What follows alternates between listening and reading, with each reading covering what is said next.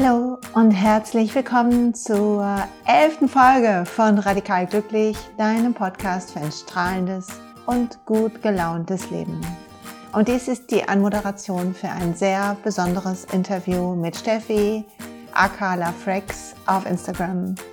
Steffi hat häusliche Gewalt überlebt und hat auf dem Podcast von Annika der heißt Über Frauen und ich verlinke ihn euch in den Show Notes, bereits über ihre Leidensgeschichte erzählt und wie es dazu kommen konnte, dass sie in so eine Beziehung gekommen ist und wie sie überlebt hat, mit welchen Spätfolgen sie zu kämpfen hat. Und ich spreche mit ihr in der nächsten Stunde darüber, wie sie zurück ins Glück findet. Welche Dinge ihr geholfen haben, welche Rückschritte sie erlitten hat, welche Gedanken ihr helfen. Und es ist ein bewegendes, inspirierendes, besonderes Interview geworden und ich wünsche dir ganz viel Spaß dabei. Wenn du mehr über Steffi wissen willst, dann schau bitte gerne auf ihren Instagram-Account. Er ist wunderbar und inspiriert mich schon so lange, weil sie mit so einer positiven Einstellung an ihr Leben geht, weil sie so ehrlich ihre Gefühle teilt und so ein herzensguter Mensch ist. Lass dich nicht irritieren zwischendurch. Sie gestikuliert, äh, während wir äh, miteinander äh, gesprochen haben. Und deshalb hörst du zwischendurch vielleicht etwas im Hintergrund. Lass dich davon nicht irritieren. Und Achtung, relativ am Ende bricht einmal die Aufnahme ab. Wir nehmen sie aber wieder auf. Mein Internet war weg und wir hatten schon fast eine Stunde gesprochen. Und es ist so, wie es ist. Ich glaube, trotzdem ist es ein wunderbares Interview geworden. Die, wenn du mehr über Steffis Geschichte wissen willst, dann hör dir den äh, Podcast von Anni an. Der heißt Über Frauen. Und wenn du ihre Geschichte lesen willst, dann verlinke ich euch einen Artikel, über den, wo sie ein bisschen mehr darüber geschrieben hat, bei Frau Kakao. Und jetzt wünsche ich dir viel Spaß bei dem Gespräch mit Steffi, ihren Tipps und ihrem wunderbaren Weg zurück ins Licht und ins Glück.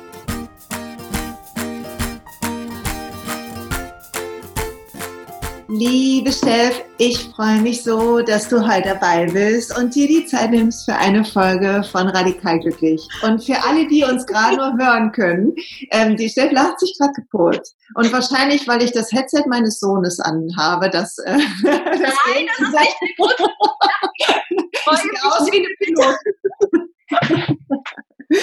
Ich freue mich auf jeden Fall sehr, dass du ähm, dir die Zeit nimmst. Ich folge deinem Instagram-Account, LaFrex, schon eine ganze Weile und der bewegt mich oft sehr, hat mich sehr, inspiriert mich sehr. Und ich verlinke dir nachher auch noch in den Show Notes. Und du teilst da deinen Weg zum Gesundwerden, deinen Weg zum Glück, die kleinen und großen Meilensteine in deinem Leben, auf deinem Weg. Und ermutigst, also ich finde, du machst halt Mut, dass wir mit unseren, unseren Wunden offen umgehen und dass wir an die Kraft der Selbstliebe glauben und daran, dass wir heilen können. Und das, das ist einfach, das ist erstmal wunderschön. Ne? Also da ist, ich habe auch überlegt, wie ich dich beschreibe. Und ich sage das lieber, während du dabei bist, als in der Vormoderation. Ähm, ich habe überlegt, also du, auf der einen Seite hast du so eine stille Schönheit, und Achtung, ich hoffe, das ist nicht, du darf, musst es als Kompliment sehen. Erinnerst du mich an ein Eichhörnchen? ich liebe aber Eichhörnchen. Ich finde, du bist ein, wie ein, ein Prinzessin-Eichhörnchen. So. Das ist wahrscheinlich das schrägste Kompliment, was hier gemacht wurde. Ich erinnere anscheinend viele Menschen an ein Eichhörnchen. Und ich erinnere mich selbst an ein Eichhörnchen. Weil wenn ich gucke, denke ich auch manchmal, okay, du siehst ein bisschen aus wie ein Eichhörnchen, das ist okay. ähm, ja, danke für deine lieben Worte und ich versuche, nein, ich wollte jetzt sagen, ich versuche nicht zu weinen, aber wenn mir die Tränen kommen, dann kommen mir die Tränen. Ne? Ich versuche jetzt einfach komplett ich selbst zu sein. Ah, das ist so schön. Ja, ich freue mich sehr darauf und ich würde gerne starten, weil ich gerade schon ein bisschen gesagt habe, was über das, was, was halt mich und viele andere so bewegt, äh, wenn du Geschichten teilst und deine Geschichte teilst. Und da ich weiß, dass ganz viele, die auch den Podcast hören, selber so ihre eigenen großen und kleinen Wunden mit sich rumtragen, wie glaube ich jeder von uns. Ja. Sag uns doch mal, was, was hilft dir denn oder was gibt dir denn die Kraft oder hilft dir genug Kraft zu haben für den Weg, den du gehst? Und gehen muss ja auch. Ähm, ganz lange Zeit habe ich gedacht, dass diese Kraft allein, dass ich die Kraft alleine aus mir schöpfen kann. Das war bevor ich die Therapie angefangen habe. Und ich habe das auch wirklich versucht, aber ich habe gemerkt, dass ich mich wie in einem Hamsterrad befinde. Dass egal wie sehr ich ähm, das versucht habe, dass ich immer wieder in ähnlichen Situationen gelandet bin. Und deswegen versuche ich jetzt auch, oder nein, manchmal ist es auch ganz doof, immer dieses Versuchen zu sagen. Ich versuche dies, ich versuche das, nein, ich mache das jetzt. Ich bin jetzt ehrlich und was mir auf jeden Fall so viel Kraft gegeben hat und immer noch nachhaltig die Kraft gibt, ist wirklich die Therapie, die ich gemacht habe. Das war für mich eine ganz nachhaltige, ähm, ein ganz nachhaltiger Weg, äh, Kraft zu bekommen, als ich keine Kraft hatte und Tools zu erlernen, wie ich in schwierigen Phasen die Kraft wieder in mir finde. Das heißt, jetzt zu diesem Zeitpunkt sitzt die Kraft natürlich in mir und ich habe auch die Möglichkeit, ähm, Kraft aus all den Sachen zu ziehen, die mich umgeben. Aber das konnte ich erst durch die Therapie lernen. Ja. Weißt du, was ich meine? Ich weiß es total, weil ich ähm, ja auch schon mal geteilt habe, dass ich ähm, mehrere Therapien gemacht habe. Ja. Und mir das auch sehr, also dass die erste Therapie wie so ein Augenöffner war für ja. die Möglichkeit der Selbstheilung und die Möglichkeit, Dinge und, und Muster zu ändern. Das, ähm, vorher dachte ich mal, ich bin so und so ist es halt. Ja, ich, ich finde, das ist sowieso ein ganz spannendes Thema, weil Menschen sagen, man macht dies, macht das. Das ist so leicht gesagt, aber manchmal wissen wir gar nicht wie. Wir, wir wissen, was wir tun sollten, wir wissen eigentlich, wo wir hin möchten. Das heißt aber nicht, dass wir auch wissen, wie wir dahin kommen, was wir tun müssen. Und ja. ähm, es ist total okay, sich einzugestehen, mir geht es nicht gut, ich möchte, dass es mir besser geht, ich bekomme das alleine nicht hin, ich versuche es, ich versuche, das ist wie dieses, sei einfach positiv, sei einfach glücklich. Manche Menschen versuchen das so, so doll und kriegen es nicht hin und dann ist es in Ordnung und wichtig, sich Hilfe zu suchen. Ja. Und sich auf diesem Weg begleiten zu lassen, bis man in der Lage ist, das wirklich umsetzen zu können. Deswegen, ich glaube, der erste Teil bei mir war auf jeden Fall die Therapie, die mir so viel ermöglicht hat, die sehr viel auch in mir, nein, die Therapie hat ja nichts in mir aufgeräumt, sondern ich habe in mir aufgeräumt, aber die Therapie war sozusagen dieser schützende Raum, dieser schützende Rahmen, der mir das ermöglicht hat, in mir aufzuräumen. Und mittlerweile finde ich Kraft überall. Ich finde Kraft in mir, ich finde Kraft in der Musik, in meinen Hunden, in der Natur. Ich bin diese Art von Person, die dann rausgeht und eine Blume sieht und sich so freut und sagt, guckt euch diese tolle, tolle Blume an, ist das nicht grandios? Und das gibt mir schon Kraft. Diese ganz kleinen Sachen. Und das ist ja so eine, also das ist ja was, was viele von uns manchmal verlieren auf dem Weg, so die Magie in dem Moment zu finden. Ja. Und man ist oft so, ich kenne es von mir, dass ich ganz häufig in meinen Gedanken drei Schritte schon weiter bin, statt jetzt hier zu sein. Dann bin ich in der Natur und denke drüber nach, was ich heute Abend koche. Ne, so, so profan manchmal oder über das nächste Businessprojekt. Und war das schon immer so, dass du diese Kleinigkeiten so wertschätzen konntest oder ist es was, was entstanden ist und was du zelebrierst und wozu du dich selber quasi geführt hast? Ich denke, dass ähm, der Grundbaustein mir schon in die Wiege gelegt wurde. Also dass ich von Grund auf diese Persönlichkeitsstruktur habe. Aber ähm, natürlich spielt auch die Behinderung meiner Eltern mit rein. Das heißt, ich bin ja Einzelkind von gehörlosen Eltern. Ich bin damit groß geworden, Eltern zu haben, die was ganz, ganz Grundlegendes, was die meisten Menschen haben, nicht haben. Meine Eltern können nicht hören. Mhm. Meine Eltern wissen nicht, äh, wenn, was, was ich meine, wenn ich von Musik, von Songs, von Lyrics spreche. Meine Eltern haben mich gefragt, wie klingt eigentlich der Schnee? Sie verwechseln immer wieder Blitz und Donner, weil sie ständig denken, dass der Blitz das ist, was das Geräusch macht. Und dann versuche ich zu erklären, nein, das ist noch was Separates. Das ist der Donner, den könnt ihr nicht sehen, aber das ist das, was wir als zweites noch hören. Und ich glaube, durch dieses, ich möchte es ja gar kein Defizit nennen, durch die Behinderung ähm, wurde mir von klein auf vor Augen geführt, wie wichtig es ist, das zu schätzen und anzunehmen, was wir haben, weil ich eben damit groß geworden bin, wie es ist, wenn man das nicht hat. Und ähm, ich auch gesehen habe, wie, wie sehr meine Eltern zum Teil gelitten haben durch die Gehörlosigkeit. Ja, das glaube ich. Und das, ich glaube, das macht auch vielleicht nochmal anders dankbar für die Sinne, die wir haben und für Ganz die, toll. Ja, ja für die Faszination. Ich weiß nicht, kennst du das Zitat? Ähm, es gibt diese Schriftstellerin Edeko von Kürti, die schreibt so Frauenromane und sowas. Ich weiß nicht, ob du ja. die kennst. Ich habe sehr gelesen, die Romane. Ich auch, übrigens, ich auch, ich sehr gemocht. Und sie hat mal gesagt in einem Interview, und das fand ich ganz toll, und das erinnert mich gerade so sehr dran, deshalb erzähle ich das mal kurz, die hat gesagt in einem Interview, sie, ihr Vater ist blind. Ja. Und sie sagte, sie kann nur deshalb so tolle Bücher schreiben und hat so viele Geschichten in ihrem Kopf und sieht so viele Kleinigkeiten, weil sie ihrem Vater immer erzählt hat, was sie sieht. Und das fand ich so berührend, weil ich dachte so, ja, die, oft denken wir, wir haben eine Schwierigkeit in unserem Leben, aber eigentlich ist unsere Schwierigkeit unsere Superkraft. Ja, ja, das gibt uns nochmal ganz anderen Raum, uns zu entwickeln und Raum zu fühlen und eben diese Dankbarkeit. Das ist ja, glaube ich, auch das, was mich so vorantreibt. Diese kontinuierliche, ständige Dankbarkeit. Und das, das mag für manche hart klingen, aber die Geschichte meiner Eltern hat mir eben von klein auf vor Augen geführt, wie wichtig es ist, dankbar zu sein. Ja. Und wie traurig es auch sein kann, wenn wir uns an Sachen aufhängen, ähm, vielleicht im großen Rahmen, im großen, im Big Picture, wie man sagt, gar keine Rolle spielen. Oder wie das, das hat mich früher so sauer gemacht. Mittlerweile geht es, weil ich natürlich auch viel an mir gearbeitet habe, aber, hab, aber was mich so sauer gemacht hat, wenn Leute sich permanent, permanent über Dinge beschweren, die sie an sich ändern könnten. Weil ich dachte immer, Mama und Papa können das nicht ändern, egal wie sehr sie das wollen. Sie können es nicht ändern und sie müssen es annehmen.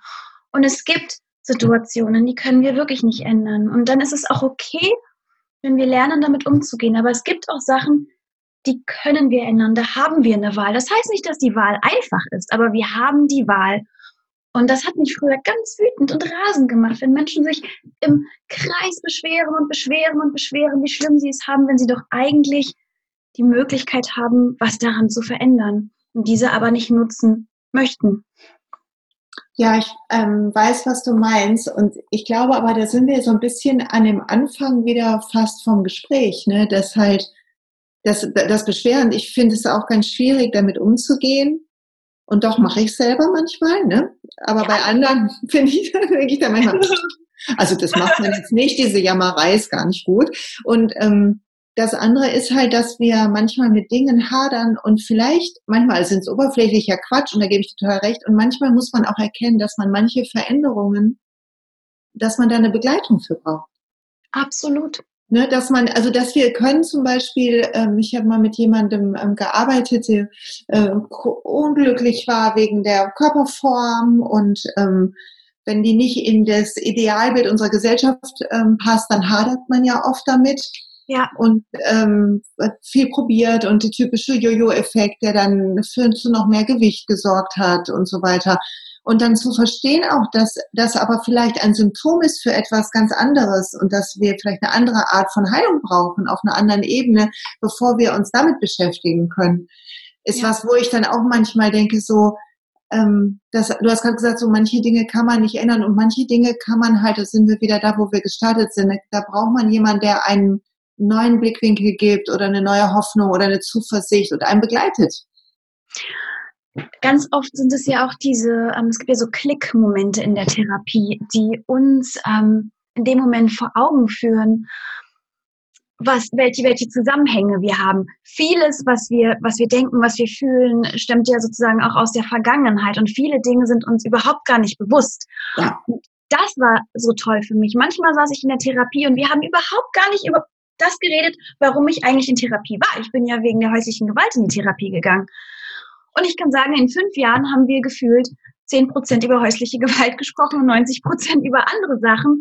Und dann gab es ganz oft diese Klickmomente. Und ich bin aus der Session gegangen, aus der ähm, Therapiestunde und habe die Welt auf einmal ganz anders gesehen, weil sich irgendwas in mir verbunden hat, weil sich irgendwas aufgeräumt hat und ich eine neue Sicht hatte. Und das ist natürlich immer wieder passiert. Und dieses Neue und Ver vertiefte Verhältnis zu mir selbst hat mir dann eben auch diese ganzen Tools gegeben, andere Sachen zu bearbeiten.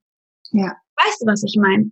Total. Ich weiß es total. Und ich, ähm, ah, da fallen mir zwei Sachen zu ein. Einmal so, dass dieses Verständnis davon, also ich habe mal gelernt in einer meiner Ausbildungen, dass das, was wir erlebt haben und die Art, wie wir darauf, darüber denken, also unsere eigene Logik, ja. die wir uns ja unbewusst zurechtgestrickt haben. Der Glaubenssatz sozusagen. Genau. Und die, das ist wie eine Brille, durch die wir die Welt sehen. Ja. Wie so, und die ist manchmal grau gefärbt. Also bei mir war die halt in diesen depressiven Phasen so wie grau, ne? Und ich habe trotzdem funktioniert und gelacht und Freunde gesehen. Man hätte es, man sieht es den Leuten ja oft nicht an.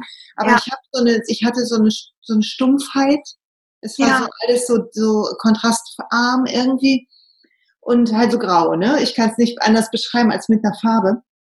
Und ähm, dann irgendwann zu verstehen, dass ich diese Brille wechseln kann und zum Beispiel in der Therapie, was wir da gemacht haben, auch war, ähm, an, an gute Dinge zu denken. Also die Dankbarkeit zum Beispiel bewusst ja. zu etablieren im Leben und auch Dankbarkeit für Dinge, die passiert sind. Also ja. unser Gehirn neigt ja dazu, das Negative zu fokussieren und um uns zu schützen, halt die Angst groß zu machen. Aber genauso zu sehen, dass wir alle auch ganz heilende, tolle kleine Schnipsel in unserem Kopf haben von Staunen und Liebe und Verbundenheit und dass wir die nur finden müssen wieder. Und die, das macht auch was mit einem. Meine Therapeutin hat irgendwann mal gesagt, gibt es so einen Moment, an den du immer wieder denkst? Es gibt ja Key-Momente. Wir haben alle Key-Momente, an die wir immer wieder denken, wo du als Kind wirklich glücklich warst. Und dann dachte ich, ja, es gab diesen einen Morgen, da bin ich hier wach geworden und die Sonne schien in mein Zimmer und ich habe die Vögel zwitschern hören und der Sommer fing an und ich habe diese leichte Wärme auf meiner, meiner, in meinem Körper gespürt und ich hatte dieses Kribbeln im Bauch. Ein verliebt ähnliches, verliebtheitsähnliches Kribbeln, aber das ging durch den ganzen Körper. Und ich kriege sofort Gänsehaut, wenn ich darüber rede. Ich auch. und ich dachte, das ist so, so ein schöner Tag und ich war in dem Moment so glücklich und angekommen und alles war in Ordnung. Und sie meinte genau dieses Gefühl das wollen wir für dich wieder kreieren, dass du dieses Gefühl wieder hast. Oh, wie schön. Und, ja, und das hat mir auch wirklich geholfen, immer wieder an, an diesen Tag und generell an ähm, gute Momente zu denken. Und eben auch schlechte Phasen, die wir als ähm, schlecht ähm, verurteilen. Ähm, selbst die haben uns ja ganz viel gegeben und die haben uns ja auch sozusagen auf diesen Weg gebracht. Oh ja, absolut, absolut. Und das Übersehen im Menschen nicht bewusst. Ich glaube, das ist dieses große Ding. Viele Menschen machen Dinge ja nicht bewusst oder böswillig. Ich glaube, die meisten Menschen haben gute Intentionen. Sie haben einfach noch nicht herausgefunden, aus verschiedensten Gründen, weil sie es vielleicht nie gelernt haben oder was auch immer, ähm, wie sie da hinkommen. Ja. Als, äh, die haben noch nicht dieses innere Navigationssystem. und das wurde uns sozusagen in der Therapie raufgespielt, installiert. ja, genau, ja, und die, ähm, es ist ja wie so ein, also ich fand die Therapien waren wie so ein Aufräumen, so mit, also wie wenn Marie Kondo durch die Wohnungen geht, hatte ich das Gefühl, geht da irgendwie jemand mit mir durch meine, äh, durch meinen Kopf und hilft mir zu verstehen, welche Sachen rausgeschmissen werden dürfen, welche Sachen ich ehren darf und ich kann eine neue Systematik finden. Und das hat mir total gut getan. Das hat die Brille verändert, mit der ich die Welt sehe. Ja, auf jeden Fall. Vor allem sich selbst. Ja, sich selbst. Wo wir bei einem Punkt sind, also perfekte Überleitung, das hätten wir uns abgesprochen. Ne? du predigst ja auch das Thema Selbstliebe und ich habe ein bisschen mitbekommen, etwas, was ähm, mir auch schon mal gesagt wurde, aber nicht so, wie, wie du damit äh, konfrontiert wirst, weil ich glaube, bei dir auch einfach mehr Leute unterwegs sind und da vielleicht dann auch nochmal mehr Reaktionen kommen. Ähm, also das Thema, wenn du so, wer so aussieht, der hat ja leicht, über Selbstliebe zu reden. Ja. Dabei ist, also da würde ich gerne nochmal deine Meinung zu hören, auch wenn ich sie schon kenne, aber nicht jeder, der diesen Podcast hört, um danach mal zu, mit dir zu sprechen, was denn die Dinge sind, wie du, wie du das überhaupt für dich umsetzt. Ähm ja, das, das, das Thema hat mich ganz emotional gemacht, weil auf Instagram ja auch ganz viel über Mental Illness gesprochen wird, ganz viel über unsichtbare Krankheiten. Und das ist ja schon dieser Punkt, das sind Dinge, die sind unsichtbar. Die, die sehen wir anderen Menschen nicht an. Und dann parallel aber zu sagen, für dich mit deinem Aussehen, das, was sichtbar ist, ist das einfach. Das passt überhaupt nicht zusammen. Das macht überhaupt gar keinen Sinn. Ja, es kann sein, dass gewisse Menschen ähm, vom Aussehen her mehr in unsere Gesellschaft passen oder äußerlich mehr akzeptiert werden, aber das sagt nicht 0, nichts darüber aus, was in der Person passiert, was die Person erlebt hat. Und da sitzt ja die Selbstliebe. Da mhm. sitzt die Selbstliebe. Das ist ja was ganz Tiefes, was wir ähm, äußerlich nicht äh, beurteilen können. Natürlich, wir, sitz, wir sitzen jetzt beide hier, wir sind super, duper ehrlich.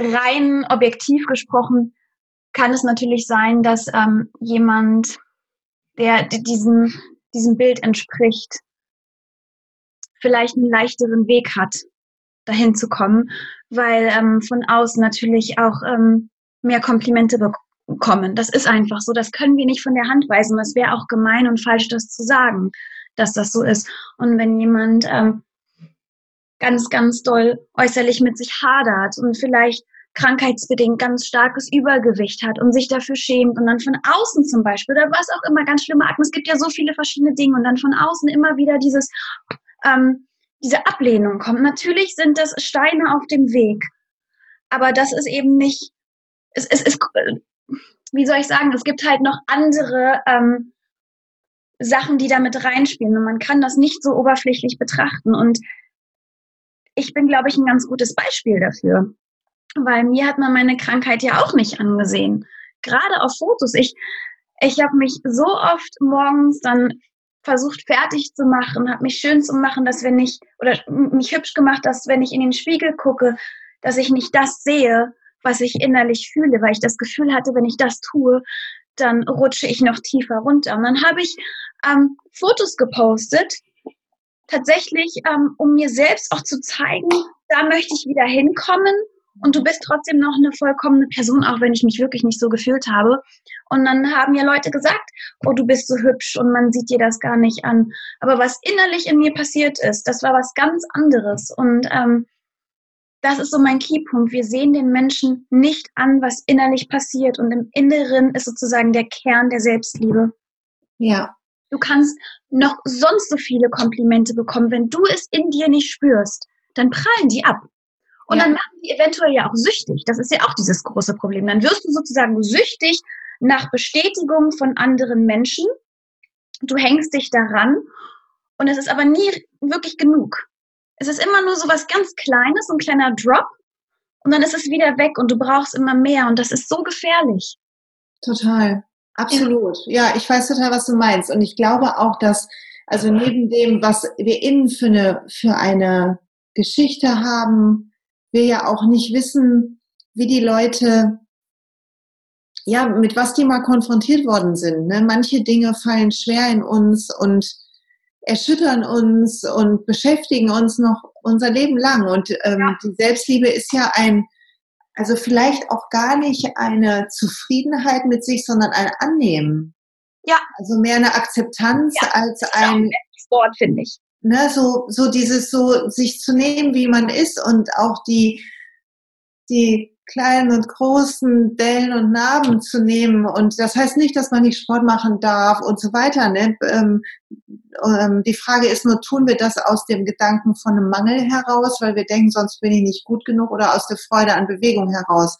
Also da finde ich immer so, das ist so, das eine macht Druck und Unzufriedenheit und so ein Rennen und das andere macht halt Spaß.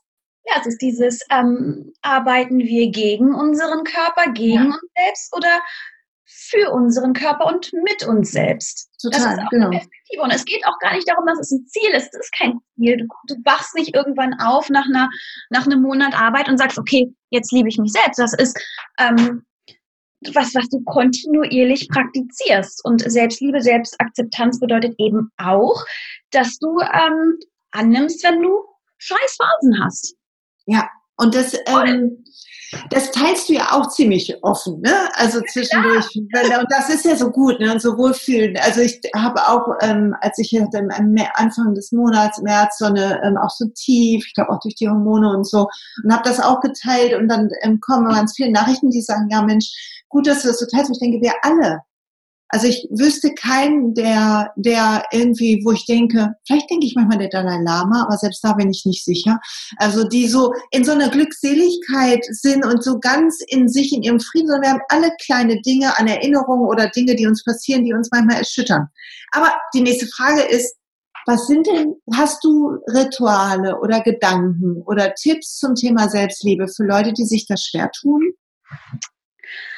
Also Zuerst möchte ich natürlich sagen, dass es gar kein Rezept gibt, was für alle Menschen funktioniert. Ich glaube, das ist so dieser springende Punkt, weil ich kriege auch ganz oft Nachrichten von Menschen, die sagen, wie soll ich dies und das machen? Und ich glaube, ähm, weil wir ja alle so unterschiedlich sind und jeder seine eigene Geschichte hat, gibt es ja wahrscheinlich auch für jeden Menschen ähm, unterschiedliche Dinge, die funktionieren. Vielleicht müssen wir uns wirklich selbst kennenlernen und uns verstehen, unsere Muster verstehen, wirklich ein bisschen tiefer reingreifen, um auch herauszufinden, was für jemanden funktioniert.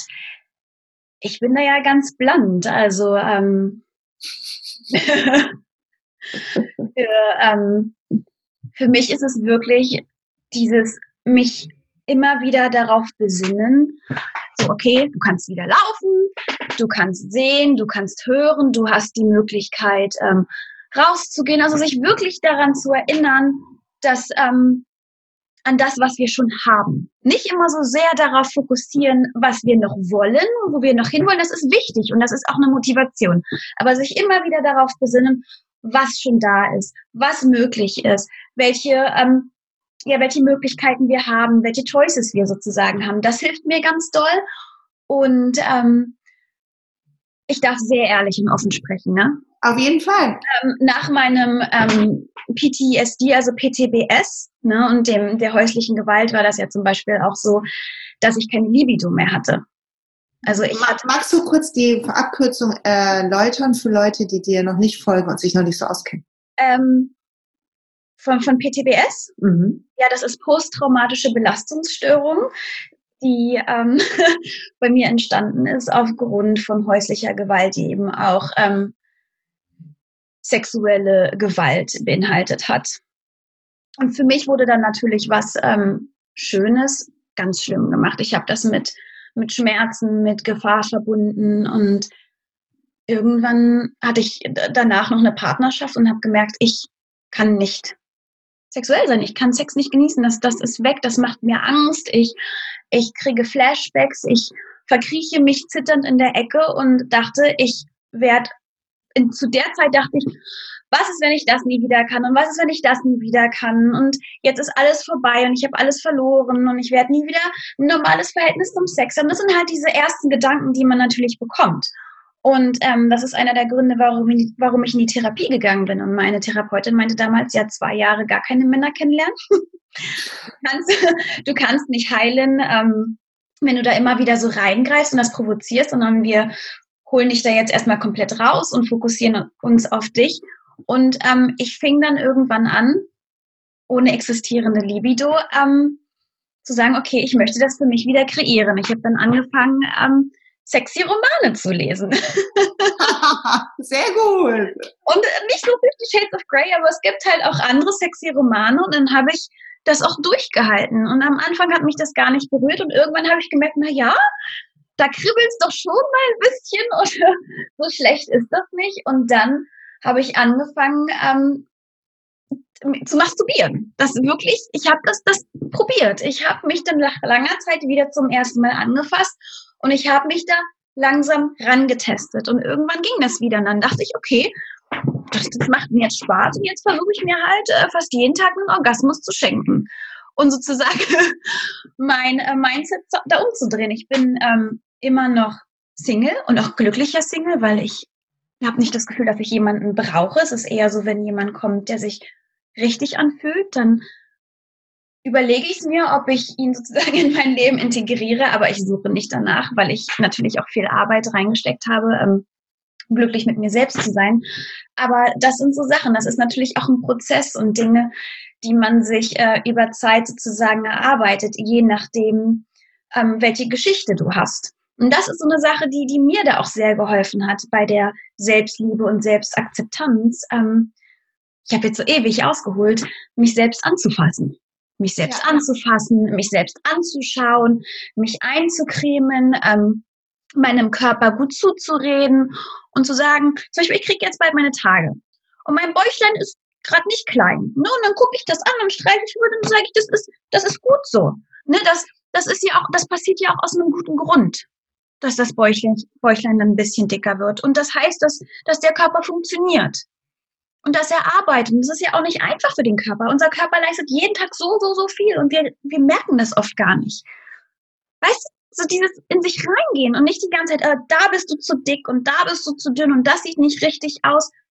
Nein, unser Körper trägt uns im besten Fall durch das Leben. Und das zu verinnerlichen und sich auch aus dieser Perspektive heraus zu begegnen, das ist schon so ein grundlegendes Rezept. Darauf kann man total aufbauen. Sehr schön. Ich mag das total und ich mag ähm, die, wenn wir die Geschichte mal abstrahieren, ne, für ja. also deine, deine quasi deine Schritte zur Selbstliebe, zu sehr konkreten Selbstliebe, möchte ich mal sagen, quasi im wahrsten Sinne des Wortes. Ist ja total toll zu sagen, okay, ich habe was und ich habe das Gefühl, ich habe es verloren oder ich habe es nicht so und das zu einem zu einem Projekt zu machen, zu sagen, ich will die Freude wieder haben, also mir das zu holen, was ich denke, was mir fehlt. Und das ist ja so oft, dass wir denken im Außen, das war ja eben bei dem Thema Anerkennung ja auch so, dass wir denken, auf dem Außen finden wir das. Und wir finden es immer nur in uns. Also wir können uns das Kompliment schenken. Und nur wenn wir uns das schenken können, dann, dann hilft es uns wirklich, also dann, dann dann fällt es so tief in uns, wenn das jemand uns auch sagt, was wir auch fühlen. Ja, dann können wir es ja auch erst richtig annehmen ja. und reinlassen. Das ist ja, als hätte man vorher so eine Firewall. Und natürlich habe ich auch vorher Komplimente bekommen und ich habe die auch gehört. Ja. Aber ich habe sie nicht geglaubt, weil, weil ich sie innerlich nicht geglaubt habe. Das, das, das hat sich schön angefühlt und ich habe auch Danke gesagt und ich habe mich geschmeichelt gefühlt. Aber ich konnte sie nicht verinnerlichen, weil sie nicht in mein in meine Seele gepasst haben, nicht in das Bild, was ich von mir selbst hatte. Genau, in das konstruierte Bild, was ja. wir von uns machen. Ne? Und ich, das ähm, kenne ich auch so gut. Und es ist ja so spannend, weil wir dann das Gefühl haben, ich hatte dann immer das Gefühl bei dieser Art Komplimente, und habe ich heute bei manchen auch immer noch, dann weiß ich immer, wo noch was zu tun ist, ne? ähm, dass ich immer das Gefühl habe, und irgendwann merken die, dass es nicht so ist. Hochstapler-Syndrom.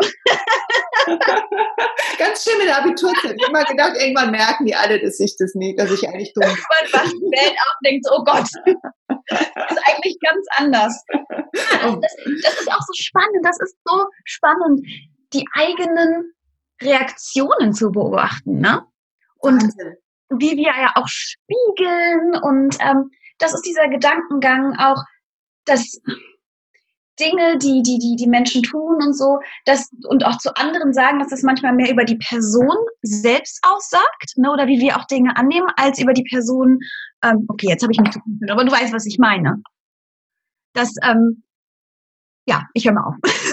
Nee, das ist, also auch, auch wenn wir kritisiert werden, wenn wir kritisiert werden, ist ja auch so, dass in dem Moment, wo wir uns kritisiert fühlen, sagt das mehr was also wenn eine Kritik uns wirklich sehr trifft, dann sagt es was über uns und nicht über den, der die Kritik gesagt hat.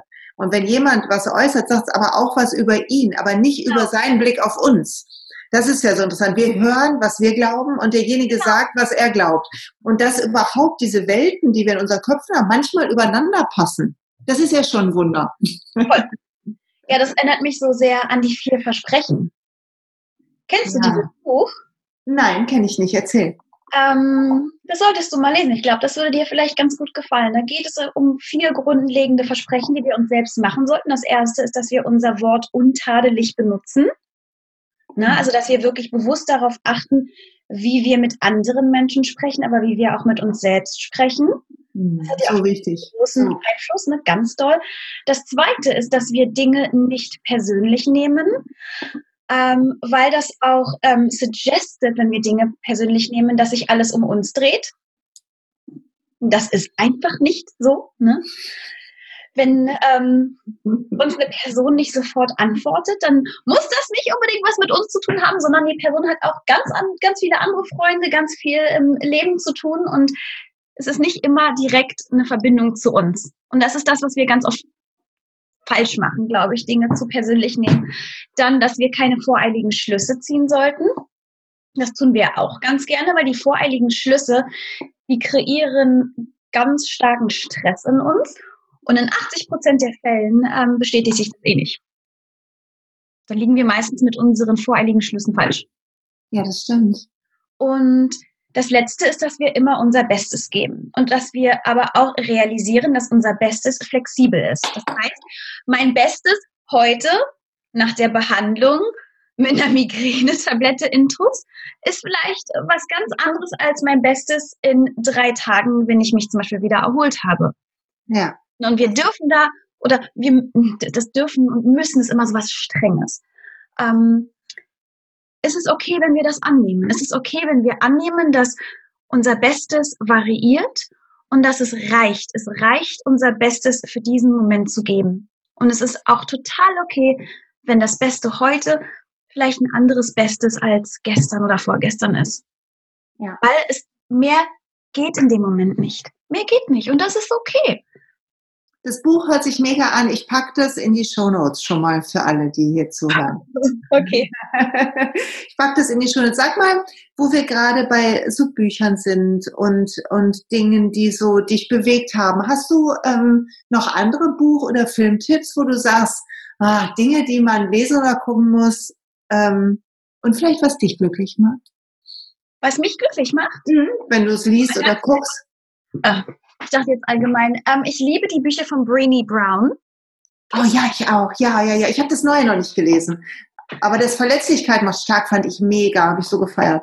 Genau, also ich habe jetzt schon einige von ihr gelesen. Ich glaube, das allererste, ich hole das mal, nicht, dass die Leute das sehen, ne? aber ich zeige es dir jetzt einfach. Das ist dieses Gifts of Imperfection. Was, was ist denn das auf Deutsch?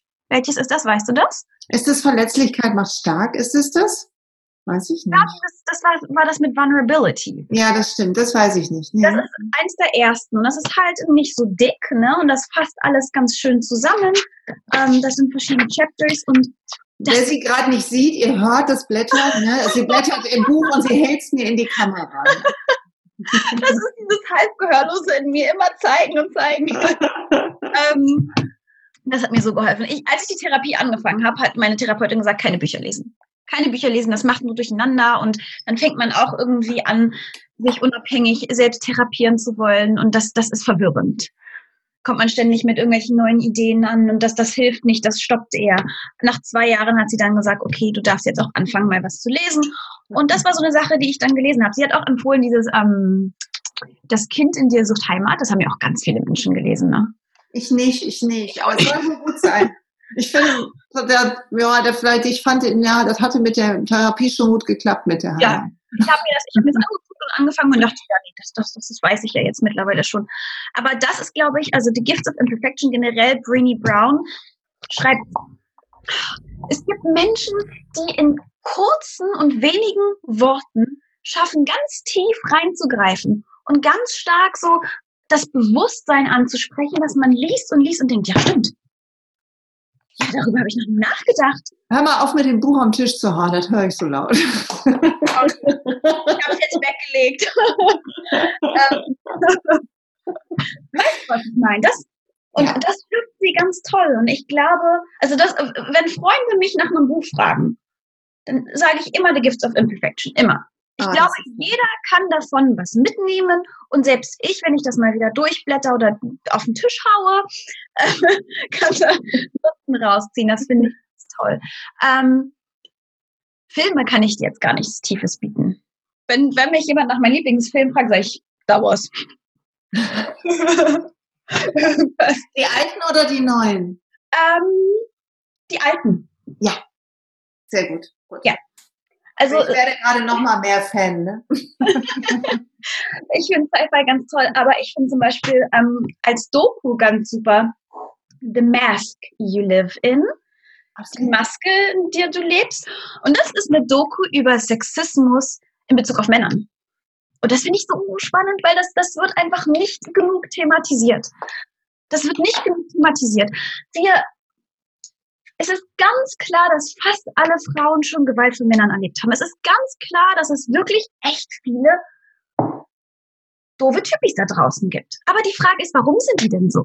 Wie ist denn das gekommen? Und das, das greift die Doku ganz toll auf. Auch dieses, ja, ähm, sei, sei keine Pussy und weine nicht und Männer dürfen nicht weinen und das nicht zeigen. Und das greift ganz wissenschaftlich auf, wie, wie das entsteht und wie man dagegen ähm, nee, wie man Männer auch ähm, diesen Raum gibt, wirklich die Gefühle zu zeigen, weil es ist ja auch wohl wissenschaftlich bewiesen, dass so und so viel Kriminalität eben von Männern kommt, weil sie auch ganz starke unterdrückte Emotionen in sich tragen. Mhm. Und das ist so ein super toller Aspekt. Und ich habe mir auch überlegt, dieses Jahr ein Fotoprojekt zu machen. Und ähm, uh.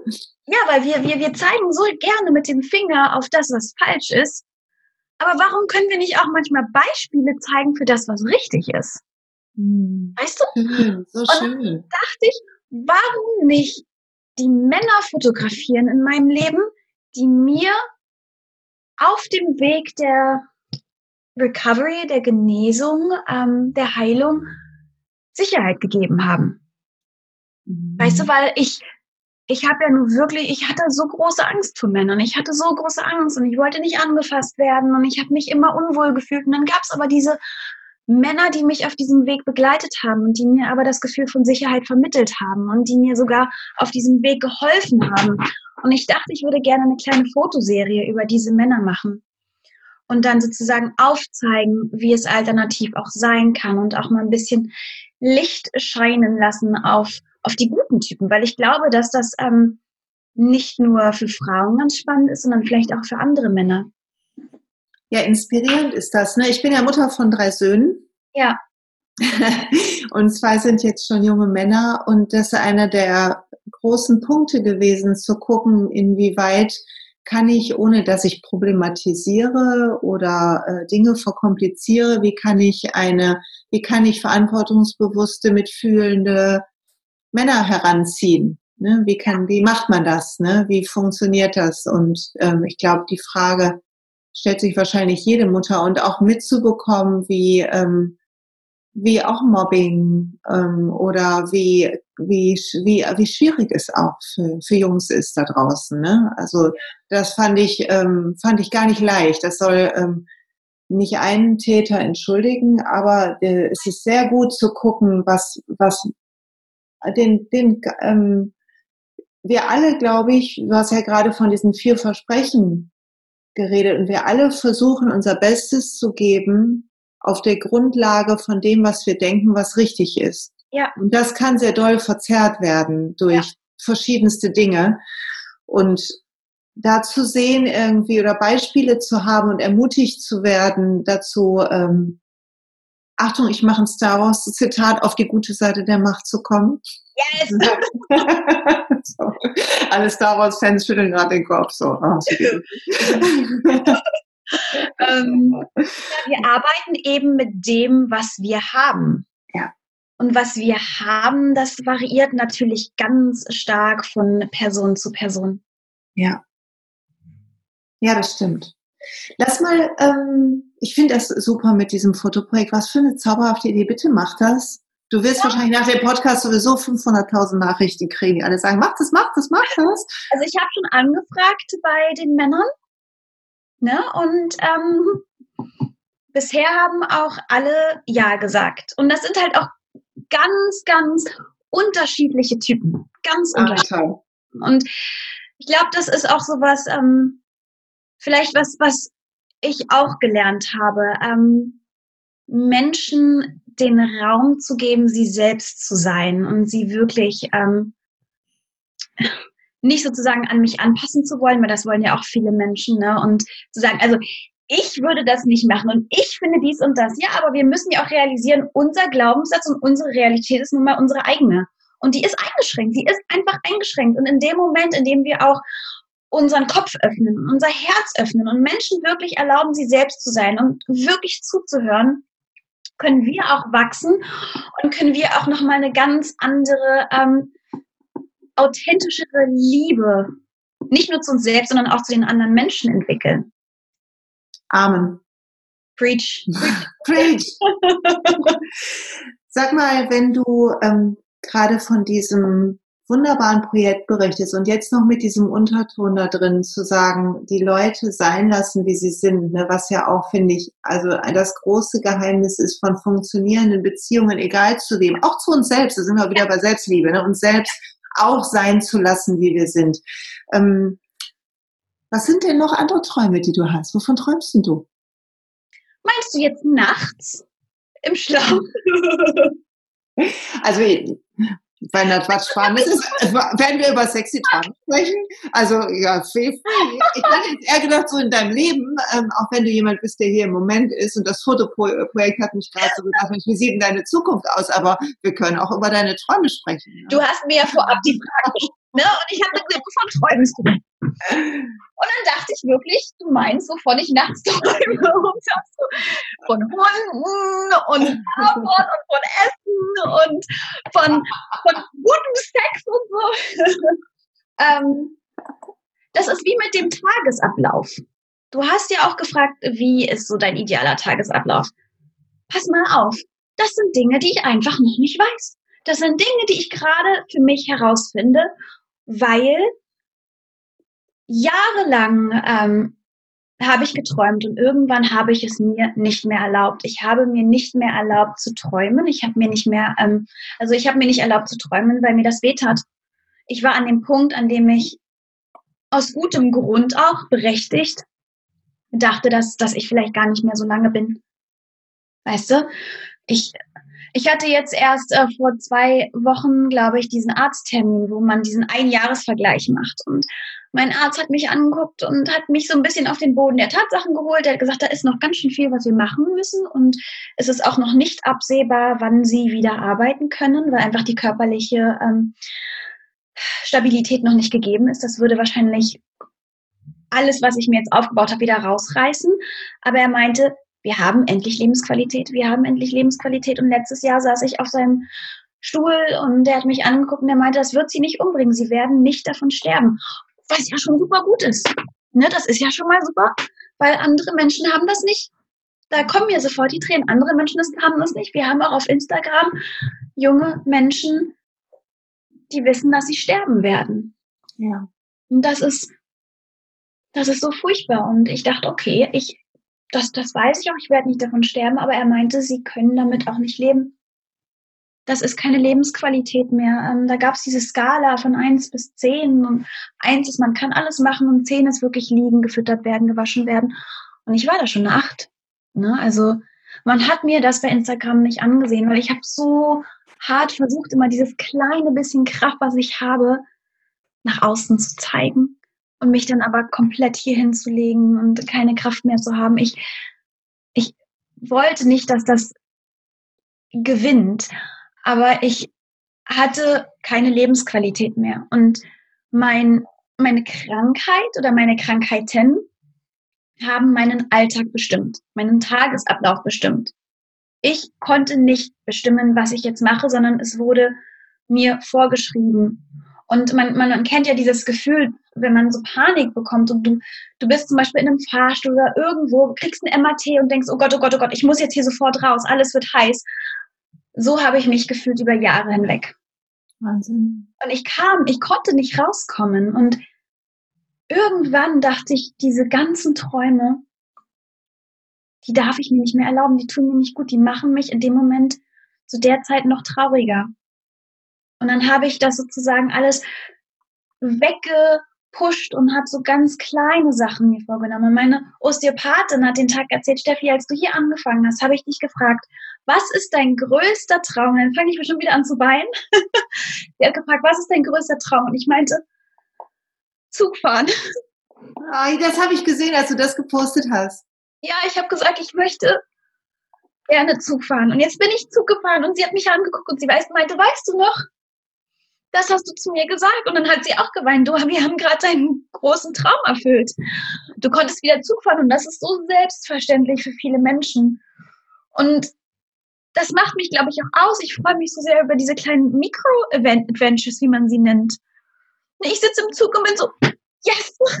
ich bin gerade Zug gefahren und andere denken ja, ich fahre jeden Tag Zug. Ich kann auch Auto fahren und so. Das kann ich zum Beispiel und darf ich auch nicht, ne? Das ist für mich nicht möglich.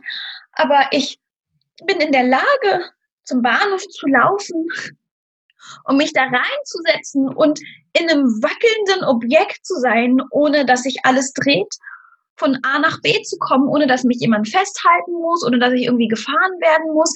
Das ist Freiheit. Wenn ja. du mich fragst, was ist Freiheit? Das ist Freiheit. Laufen zu können, sprechen zu können, hören zu können, sehen zu können. Auf Dinge aufbauen zu können. Das ist das grundlegende Muster, das ist das Konstrukt, auf dem alles sozusagen ermöglicht wird. Und wenn dir das einmal irgendwie genommen wird, dann realisierst du, wie wichtig und wertvoll das ist. Das heißt, einer meiner Träume hat sich erfüllt. Ich kann Zug fahren. Und jetzt nehme ich das halt Schritt für Schritt.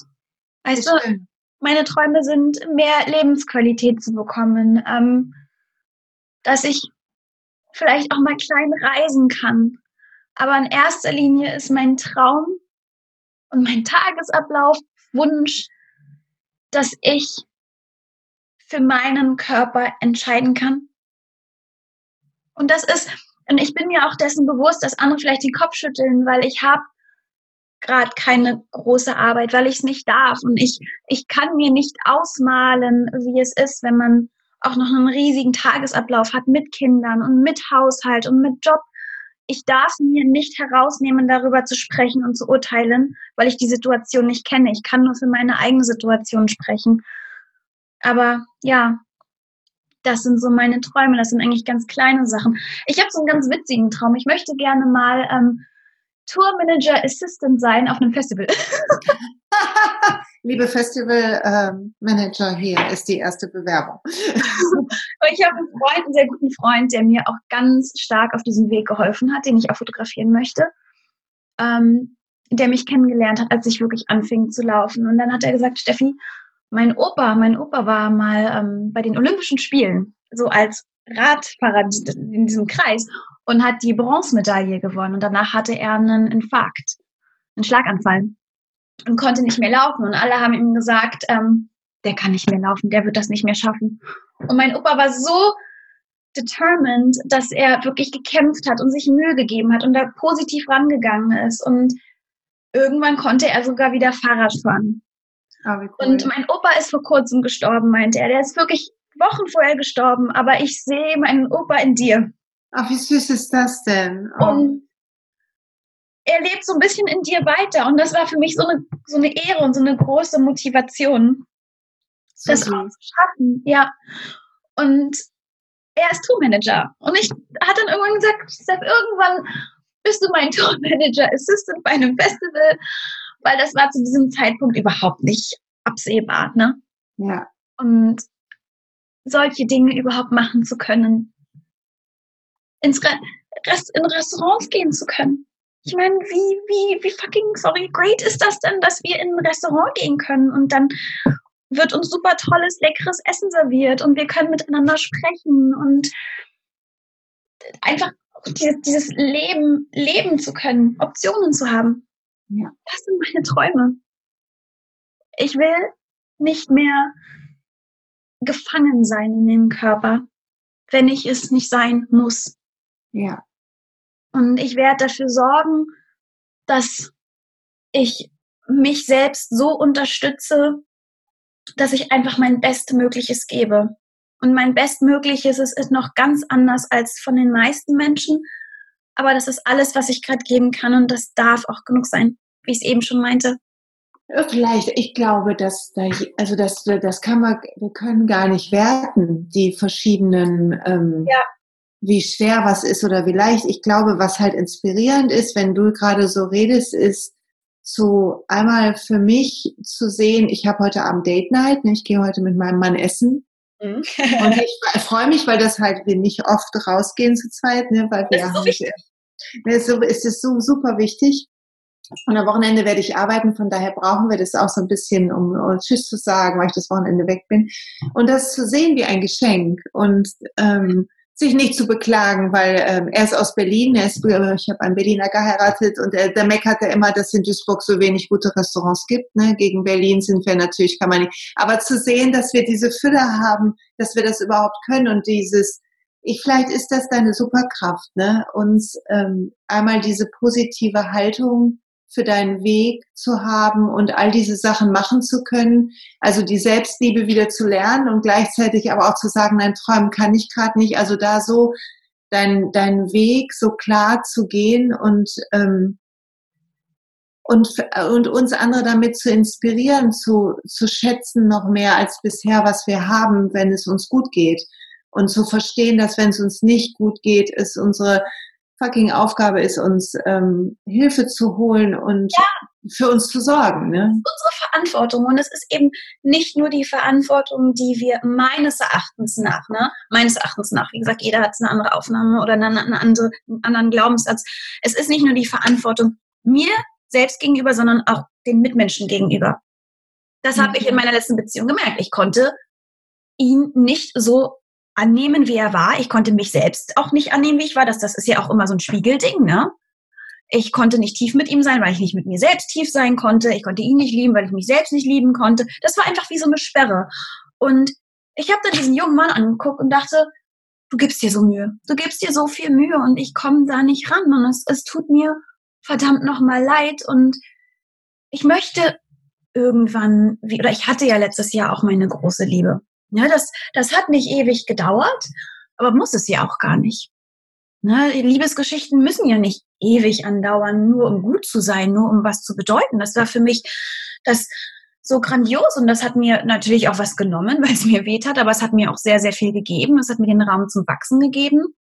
Und ähm, ich habe mir damals, bevor ich die Therapie angefangen habe, gesagt, ich möchte nicht, ich möchte nicht, dass ein Mann nochmal so leidet wie er, weil ein anderer Mann Fehler gemacht hat. Ich möchte nicht, dass mein zukünftiger Partner oder dass meine Freunde, dass meine Familie unter den Fehlern eines anderen Menschen leiden. Nur weil ich, und das klingt jetzt so gemein, weil ich möchte auch Menschen nicht angreifen, die noch nicht diese Kraft in sich haben, Therapie aufzusuchen.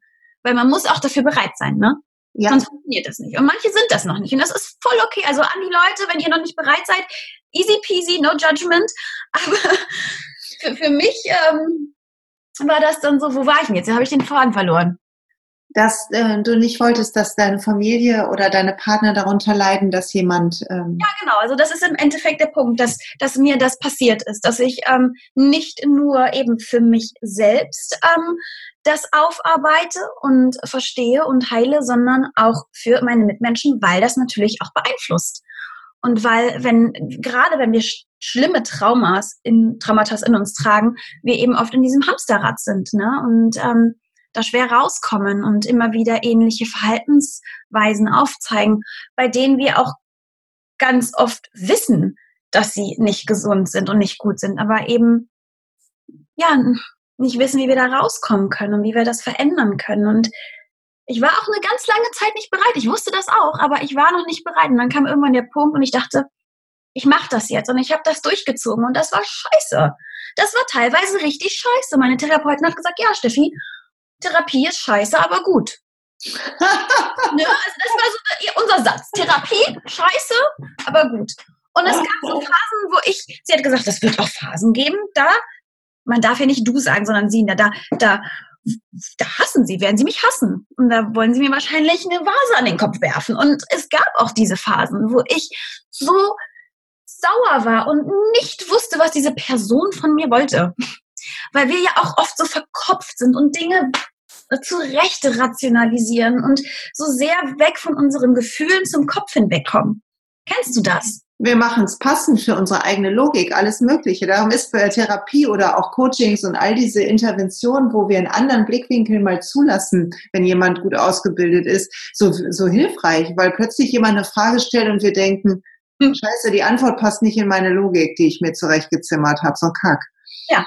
Und dann geht, und geht das Bild ins Rütteln und dann ändert sich aber die Brille. Das lässt die Brille wechseln. Ja, das ist so spannend. So, wie, wie fühlen Sie sich heute?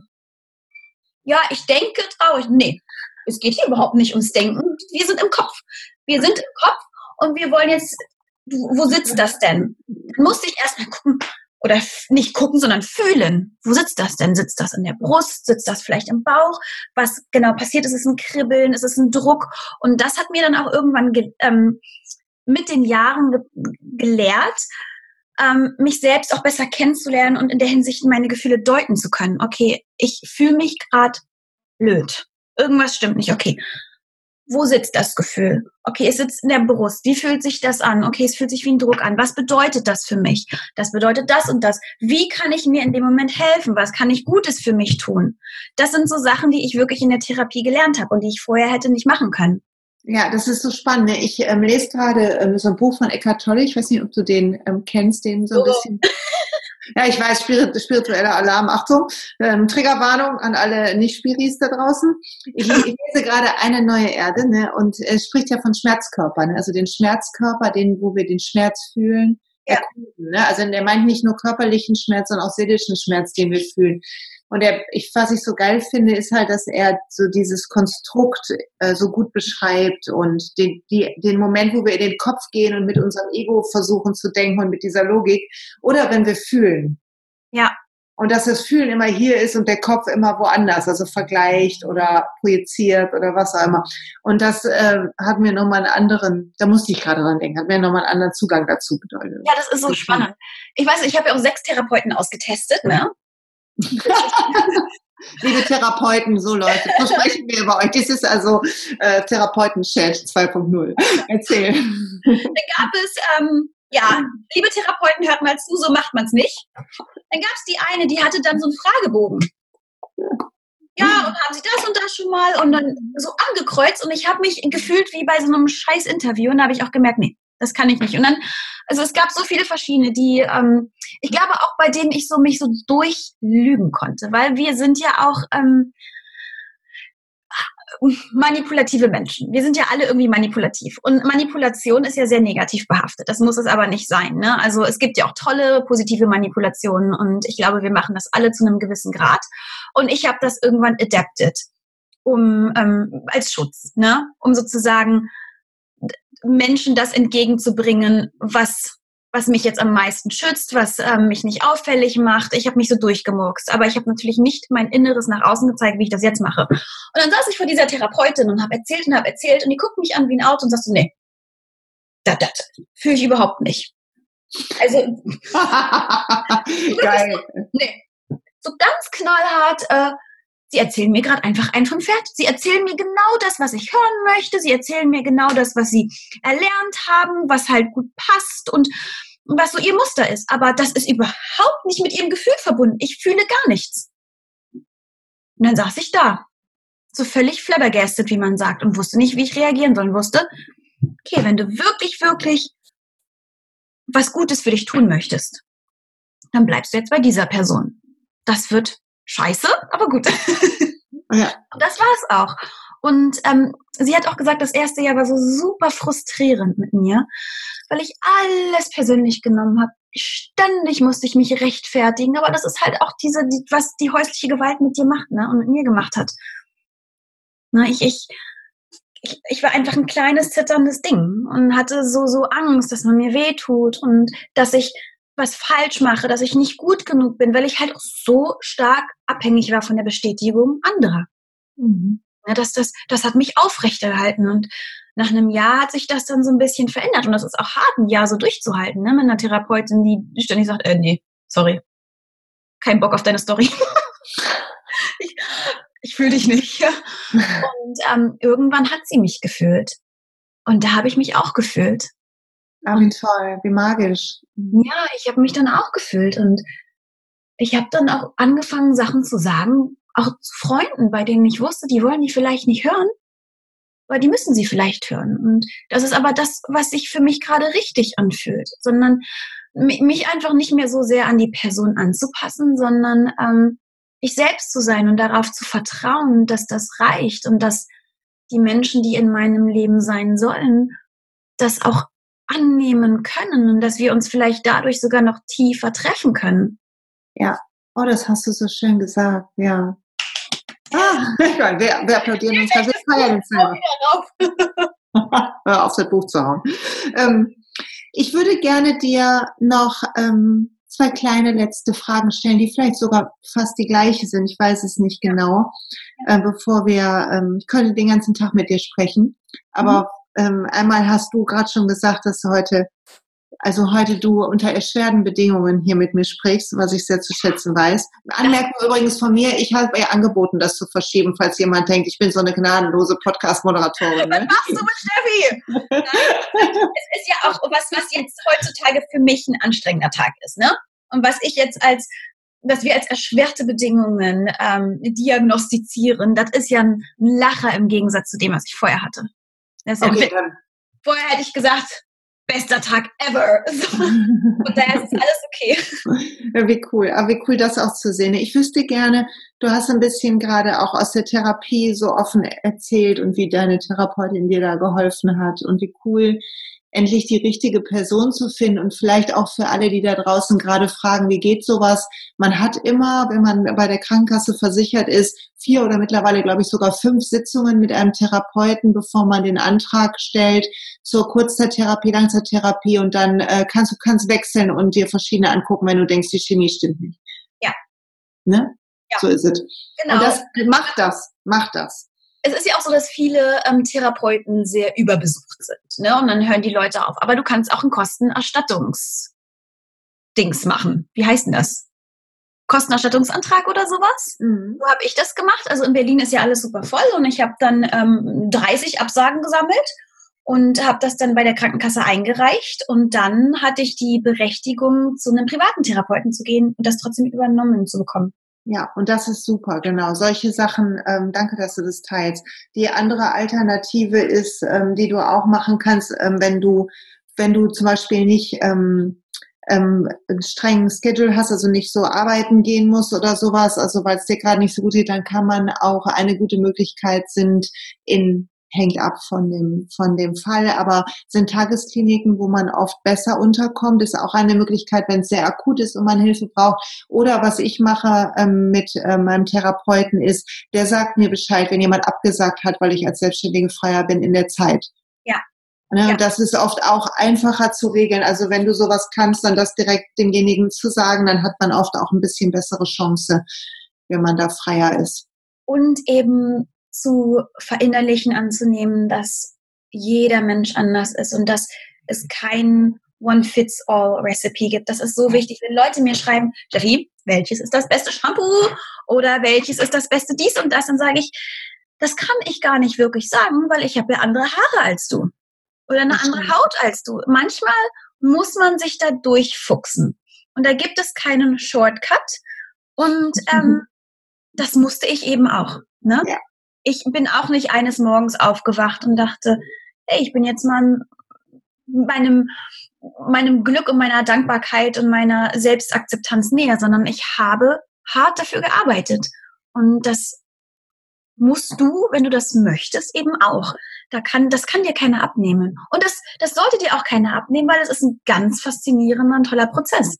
Genau, das ist vielleicht, genau, da vielleicht auch so, also daran zu arbeiten und nicht im Sinne von, ich quäle mich dadurch, sondern es sich wert zu sein, sich selber so wichtig zu nehmen. Ne? Ja, das auch als, als Chance zu sehen. Es ist so, viele Dinge, ganz viele Dinge auf dieser Welt sind doch auch eine Frage der Perspektive. Oder? Alles, alles ist eine Frage der Perspektive, alles aus meiner Sicht. Ähm, Sag mir mal, wenn, wenn dich eine schlechte Erinnerung oder eine, eine Angst oder ein doofes Gefühl heimsucht, hast du was, was du, also hast du einen Handwerkkoffer für dich mittlerweile geschnürt, den du dann nutzen kannst? Mein Magen knurrt, weil ich Hunger habe, falls ihr das. nee, wir sind erleichtert, dass du nicht auf den Tisch schaust. ähm, es gibt ja, wie nennt man die? Für, für manche Menschen mit Angststörungen gibt es ja auch so gewisse mir fällt das Wort gerade nicht ein, so Dinge, die die machen können, zum Beispiel mit einem Gummi ums Handgelenk, den Schnippen und sowas. Pattern Break, so ein Pattern Break machen, ne? Ähm, ja, sowas habe ich nicht. Mhm. Sondern ähm, ich, ich habe ja PTSD oder PTBS auch überstanden, aber natürlich gibt es noch Dinge, die mich triggern. Mhm. Und oder ich habe auch Albträume manchmal noch ganz, ganz schlimme Albträume. Was ich auf jeden Fall mache, ist ähm, mich, mich hinsetzen und das ohne Wertung zu, anzuschauen. Also ich versuche Dinge nicht wegzudrücken. Ich versuche mich auch nicht ungesund abzulenken. Das machen ja auch Menschen ganz gerne, so ungesunde Ablenkung, sondern ich nehme das an. Ich schaue das bestmöglich ohne Wertung an. Und ähm, ich halte mir dann auch vor Augen, das kann ich mittlerweile, dass ich sicher bin. Ich halte ja. mir vor Augen, ja, das, das, das wird auch immer wieder kommen. Ich weiß auch, dass ich gesundheitlich, es werden wieder Scheißphasen kommen. Natürlich vielleicht nicht so schlimm, wie es mal war, aber es werden blöde Phasen kommen. Ich bin mir dessen bewusst. Und ähm, in den guten Phasen versuche ich eben diesen Tank so sehr es geht aufzufüllen mit der Energie, die ich dann bekomme. Und die nutze ich dann für die schlechten Phasen. Und so ist es auch an diesen Tagen. Ich nehme die an. Ich nehme sie an, ich schaue sie an und ich ähm, rede auch mit Freunden drüber ganz offen. Und dann gibt es auch Tage, da versuche ich dann zum Beispiel zu tanzen, ne? so mich positiv abzulenken, nachdem ich es angeguckt habe, nicht sofort, sondern erst gucke ich es an und dann schaue ich, ähm, ich gebe den Tag nicht sofort auf. Das, das ist, jetzt, ist gut, ja, den Tag nicht aufgeben. Genau, ich gebe den Tag nicht sofort auf, sondern ich nehme das an, alles klar, du hattest einen scheiß Traum, du, du wurdest in deinem Traum Triggerwarnung vergewaltigt oder dein, deine Hunde sind in deinem Traum verstorben oder du hast jemanden gesehen, der aussieht wie dein Ex-Mann, wie auch immer. Und ähm, ich gucke das an und ich erlaube mir dann auch zu fühlen. Ich erlaube mir dann auch zu weinen und ich bin dann lieb zu mir selbst und sage, das ist, du, du darfst ja auch traurig sein. Dir ist ja auch wirklich eine Scheiße passiert und ich versuche mir immer eine, eine, Freundin zu sein. Weißt du, wenn, wenn meine Freundin sagt, Steffi, ich hatte gerade einen Albtraum und das ist das ist passiert, dann sage ich auch nicht, lenk dich sofort ab oder verbuddelt das, sondern dann höre ich ihr zu und ähm, gebe ihr auch den Raum zu erzählen weil und, und schau auch, wie die Person das braucht, dass ich gerade für sie da bin, weil jeder braucht ja was anderes. Ne? Und ich gucke halt, was brauche ich gerade. Und für mich funktioniert das, dass ich mich dann fühlen lasse und ähm, auch weine. Und dann merke ich irgendwann, okay, das wird ein bisschen besser und dann, dann tanze ich oder spiele Bass oder mache irgendwas, was mir gut tut. Und manchmal funktioniert das und manchmal funktioniert das eben nicht. Und dann sage ich, okay, das ist dann halt heute einer dieser Tage dann, dann ist das so, weil morgen ist ja wieder ein neuer. Und vielleicht ist es ja morgen besser und wenn es morgen noch nicht besser ist, dann vielleicht übermorgen. Aber du hast schon so viele Scheißtage überlebt und so viel geschafft. Das schaffst du auch. Wir können nicht immer auf Druck und Zwang versuchen, ähm, alles toll zu machen. Und ich glaube, diese, diese, das ist ja auch so diese toxische Positivität. Das ist nicht gut. Ne? Selbst ich weiß ja nicht, dass du jeden Tag irgendwie durch die Gegend tanzt und alles ist geil, sondern das bedeutet eben auch, dass du dir den Raum gibst, die schlechten Tage zu fühlen. Mit dem Wissen und dem Vertrauen darauf, dass ähm, wieder bessere kommen.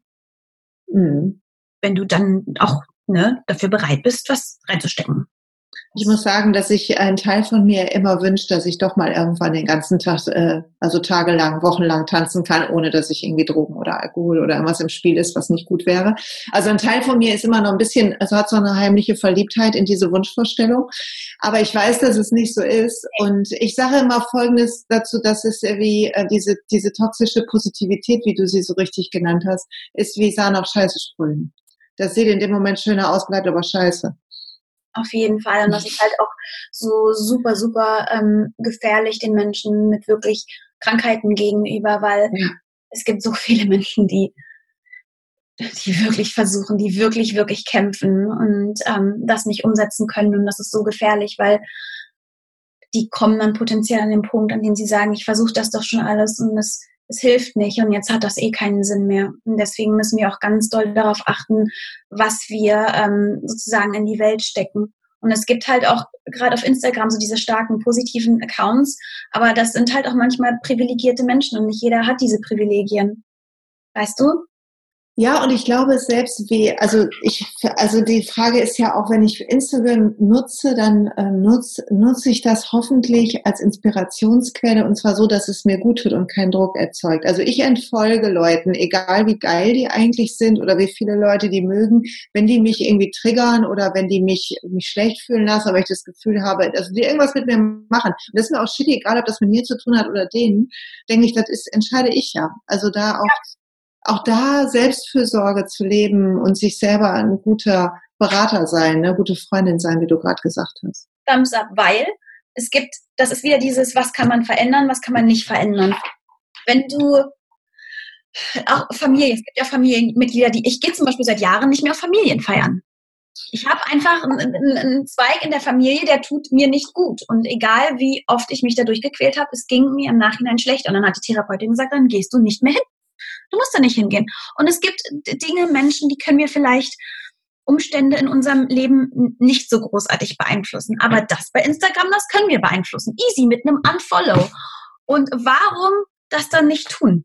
Ah, total, du hast so recht. Also total. So das war. Übershapen. Und überhaupt auch zu gucken, was einem gut tut und sich trauen, Sachen rauszunehmen. Und manchmal brauchen wir eine Erlaubnis von außen. Ich fand ganz spannend, ich hab, ähm, war ganz lange nicht bei, also als Kind ähm, ist ja meine Mutter verstorben und dann war ich ganz lange nicht, viele Jahre nicht beim Grab meiner Mutter. Ich konnte das nicht, ne? ich konnte da nicht hingehen. Und ähm, mein Therapeut hat dann gesagt, ja, ist doch gut, so gut, dass Sie das erkannt haben. Und ich dachte so, krass, das hat jetzt noch keiner gesagt, weil ich habe so als Marke gesehen, ich schlechte ja. Tochter, schon noch ein Beweis, was ich für eine schlechte Tochter bin. Und ähm, das zu sehen, es war so erleichternd für mich. Und wie leicht es manchmal ist, auch so, sich einfach eine Erlaubnis zu geben, ja. sich zu kümmern. Ne? Ja, okay. Dinge für sich zu erkennen. Ich meine, wir kennen alle diese Menschen, die ganz oft Dinge tun, die ihnen nicht gut tun. Hm. Immer und immer und immer wieder. Hm. Und es ist so toll, wenn man diese Erkenntnis hat, ja, das tut mir nachhaltig nicht gut. Ich kann das gerade nicht. Und das dann auch umzusetzen. Das ist nichts Schlechtes. Nee, das ist super. Eigentlich der Moment, wo wir feiern müssen, dass wir diese Erkenntnis hatten und ihr folgen. Ja. Und gleichzeitig, ne, was du am Anfang gesagt hast, ich gehe schon mal in so einen kleinen Schluss, Schlusstalk über dieses auch erkennen, welche Dinge wir wieder lernen wollen, weil wir die Freude haben wollen in unserem Leben. Ne? Also sich beides trauen, ähm, raus, weglassen von Sachen und reinladen von Sachen, neu üben von Sachen. Ja, und sich für manche funktioniert das ganz gut, für andere nicht. Das ist wieder persönlichkeitsabhängig. Aber für mich funktioniert das manchmal ganz gut, vielleicht weil ich eben auch diese Infarkterfahrung habe. Ich erstmal aus Amerika flüchten, das war ja so ein Riesending wirklich so tief zu fallen und dann durch die Psychotherapie wieder ein bisschen höher zu kommen, dann einen Infarkt zu bekommen, wieder noch tiefer zu fallen, ähm, mir vor Augen zu halten, dass das Leben manchmal ganz schnell vorbei sein kann. Ja. Das Leben kann manchmal so schnell vorbei sein und es können so schnell Dinge passieren, die alles verändern. Und dieses Wissen ist für manche ganz bedrohlich ne, und einengend. Aber für mich ist das motivierend und inspirierend, weil es mir einfach die Möglichkeit gibt, den Tag zu nutzen. Ja.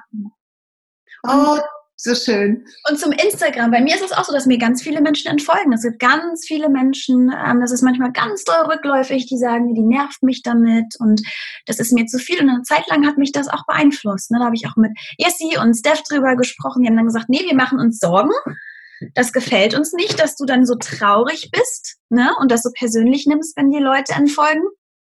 Und ähm, das ist zum Beispiel auch für mich gerade so eine Aufgabe gewesen, äh, mich zu zeigen und zu lernen, es nicht persönlich zu nehmen und mich da nicht ändern zu wollen, anpassen zu wollen, weil Leute sich aus ihren eigenen Gründen, die vielleicht auch gar nichts mit mir zu tun haben, dazu entscheiden zu gehen. Und mich eher auf das zu fokussieren, was gut läuft. Ja. Weißt du, als mich daran aufzuhängen. Weil ich mache das ja, das ist ja keine Dienstleistung, weißt du? Und das ist ja auch nichts, ähm, womit ich jetzt mein Geld verdiene. Und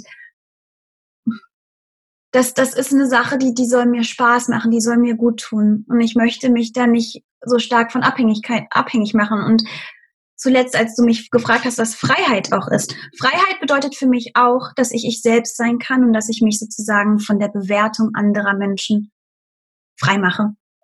Mhm. Weil das lernen viele Menschen leider nicht. Viele Menschen sind wie so in so einem, in so einem Automatik-Ding, weißt du, und tun Dinge bewusst, unbewusst, ähm, weil sie eben gemocht werden wollen wir alle, glaube ich. Ich glaube, wir alle. Es ist eines unserer Grundbedürfnisse, Anerkennung zu kriegen, ne, wenn wir psychologisch drauf gucken.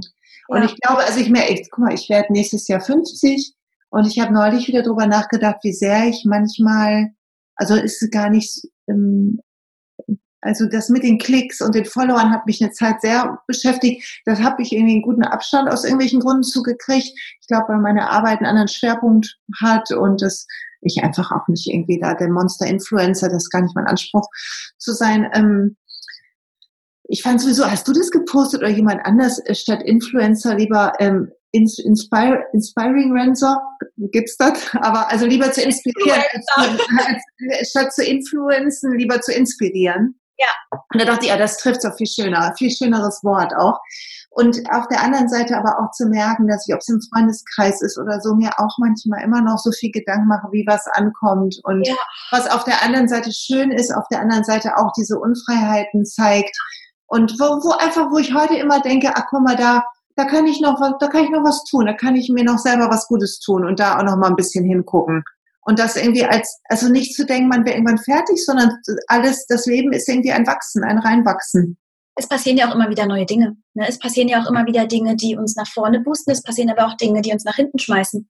Auf jeden Fall. Mhm. Das, das, deswegen ist das ein kontinuierliches ähm, sich anschauen und äh, gucken, was kann ich mir Gutes tun und vielleicht dann auch anderen Menschen, meinen Freundeskreis dadurch Gutes tun. Das, das ist für mich jetzt auch eine ganz große Aufgabe, weil lange Zeit war meine Aufgabe, mein Fokus zu ähm, ja, Lebensqualität zu bekommen, ne? zu, über, zu überleben, den Tag zu überstehen, ähm, so wenig wie möglich mich bewegen zu müssen, ähm, eigentlich aushalten. Eigentlich war ich nur wirklich am Aushalten und vieles, für vieles hatte ich gar keine Kraft und keine Kapazitäten und ich habe jetzt so eine Inspirationsliste für je. Also ich mache auch das Neumondwünschen und sowas, aber ich habe auch eine Inspirationsliste für jeden Monat, weil ich habe jetzt langsam Zeit und Möglichkeit, die ich vorher nicht hatte. Und dann sitze ich hier und denkst, okay, eigentlich hättest du jetzt fünf Stunden im Bett gelegen und, weiß ich nicht, Netflix geguckt oder ein Buch gelesen. Was kannst du jetzt machen? Ne? Und dann schreibe ich mir Dinge auf. Hängst du gerade? Ich glaube, ähm, ich glaube, wir sind ganz gut mit dem Flow mitgegangen. Und das, was ich ähm, sagen wollte, konnte ich hoffentlich äh, adäquat und gut ausdrücken. Und ich möchte eigentlich nur Danke sagen und mich für die Möglichkeit bedanken. Ich habe mir ja 2019 vorgenommen, darüber habe ich auch geschrieben, mehr Ja zu sagen, Möglichkeiten ähm, anzunehmen, die ich vorher aus Angst zu versagen abgelehnt hätte.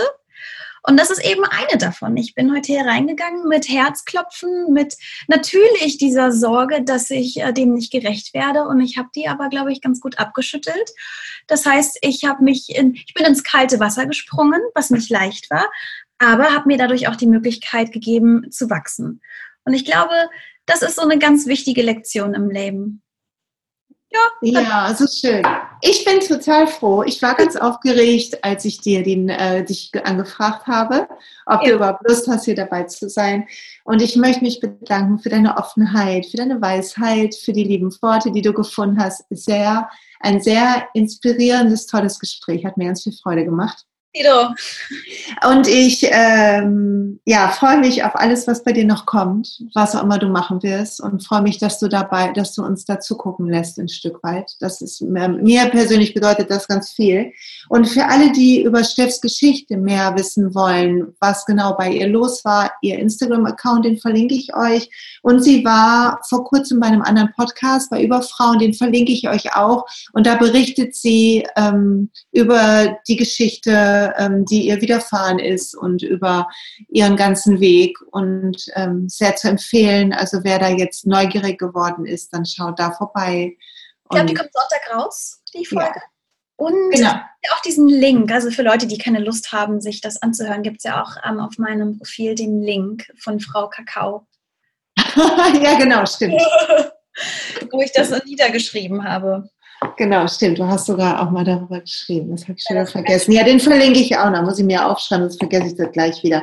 Also, liebe Chef, vielen ja. Dank, dass du dabei warst. Ähm, wir schauen dir weiter zu und ich freue mich sehr, dass, dass du dich das getraut hast und dass das Wasser nicht so kalt war. Ja, das war eigentlich total angenehm warm. Okay, also, ja, tschüss.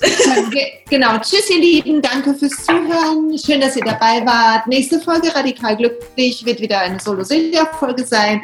Lieben Dank und wer Fragen hat, schickt die gerne an die Steff, wenn es was ähm, äh, an sie ist. Ähm, ihr Account ist verlinkt und ich bin mir sicher, dass sie sich freut, von euch zu hören.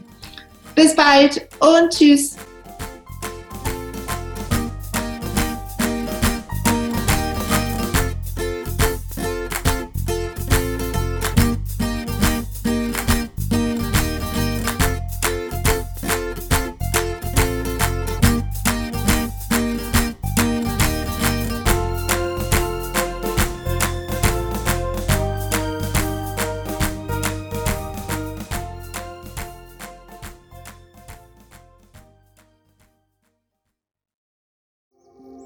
Hey und pst, es gibt einen neuen Podcast von mir, der ursprünglich auf einer von mir geschaffenen Kursplattform nur zur Verfügung gestellt wurde. Er heißt Zurück zur Natur und ich beschreibe darin, wie ich ätherische Öle und Supplements nutze und was ich den Leuten, die das mit mir entdecken, rate.